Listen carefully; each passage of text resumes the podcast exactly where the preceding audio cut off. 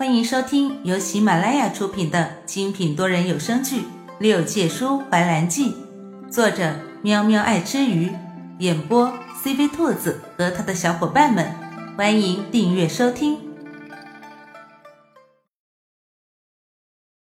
第八十二集，想到青鸾，严怀不禁有些头疼。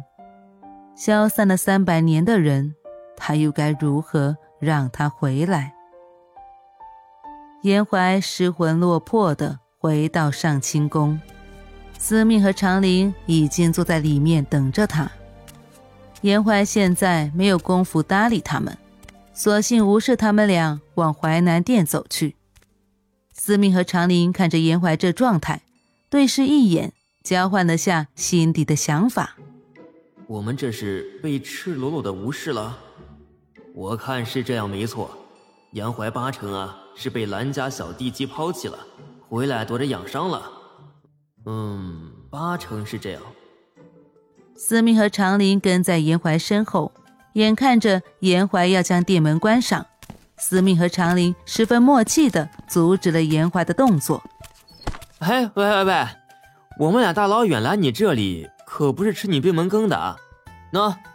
我刚从素瑶那儿拿了桃花酿，这可是刚从长生殿里桃花树下挖出来的。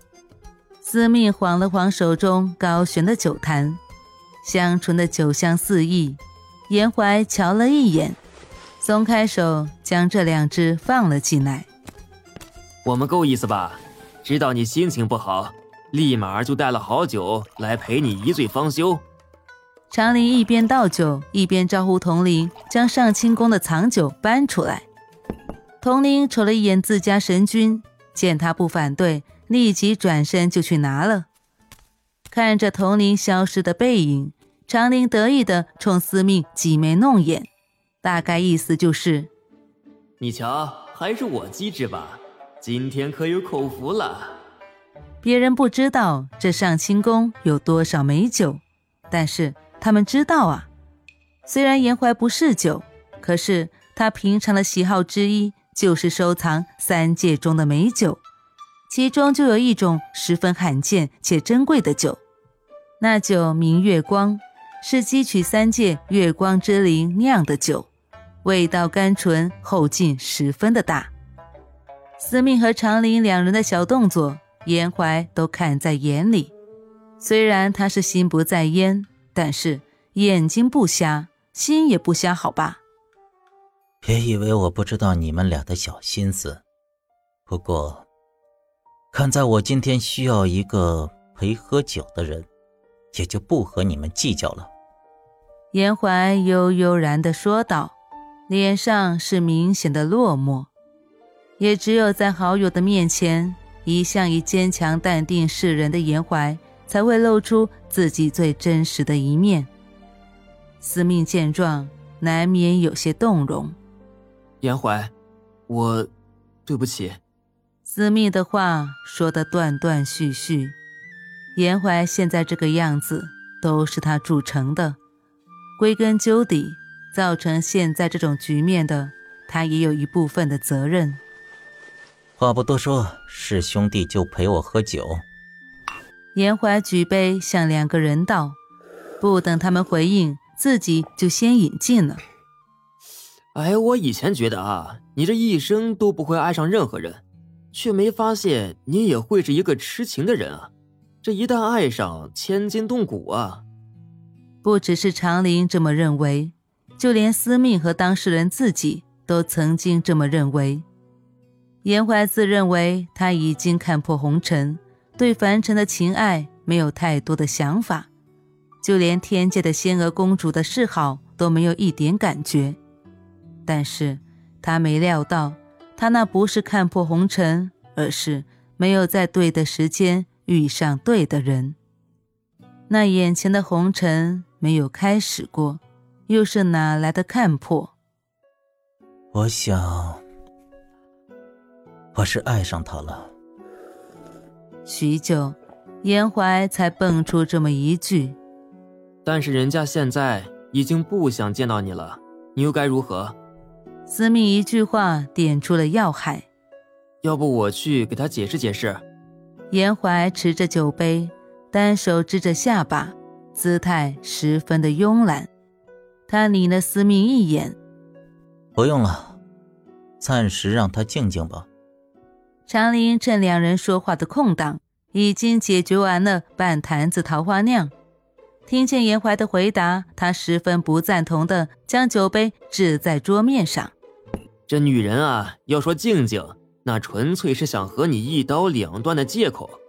她绝对静不出什么玩意儿。所以啊，你要信了她，不去找她，那就是你傻。长林说得起劲，导致司命在一旁使劲的使眼色，也没有看见。他看着严怀渐渐由青转黑的面孔，内心。难免为长林担忧，司命无奈的扶额，头疼万分。这家伙真是哪壶不开提哪壶，就算是知道什么，这话也不能说这么直白呀。严怀若有所思的转动手中的杯子，似有所指的向长林请教道：“听你这么说，看样子你经验颇丰啊。”既然是这样，想必你有对策吧？对于严怀难得的屈尊请教，长林顿时有点反应不过来。毕竟这种现象真的是难得一见，因此他对于严怀言语中的讽刺选择性的忽略，傲娇且得瑟的给出对策。要我说啊，死缠烂打方是上策。司命有些质疑的看向长林，死缠烂打？你觉得严怀这样的人能做出死缠烂打这事情？长林回以一个眼神，像严怀这样清冷自持的人都能喜欢上一个女子，还有什么事情是不可能的？对于这两个人的眼神暗涌，严怀沉浸在自己的世界里，完全没有察觉到。这死缠烂打的含义，看着虽简单，做起来却难。所以，他应该如何做呢？那我应该怎么做才能让他接受我呢？这个问题可难住了司命和长林。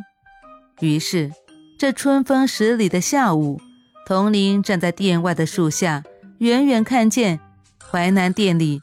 三界里三位举足轻重的神君，愁眉苦脸的坐在小木桌旁，互相的对望。自古情字最害人，童林也没想到，活了上万年的老神仙也会陷入这苦恼中。本集播讲完毕，感谢你的收听。如果你想尽快听到下一集，或者直接畅听到底。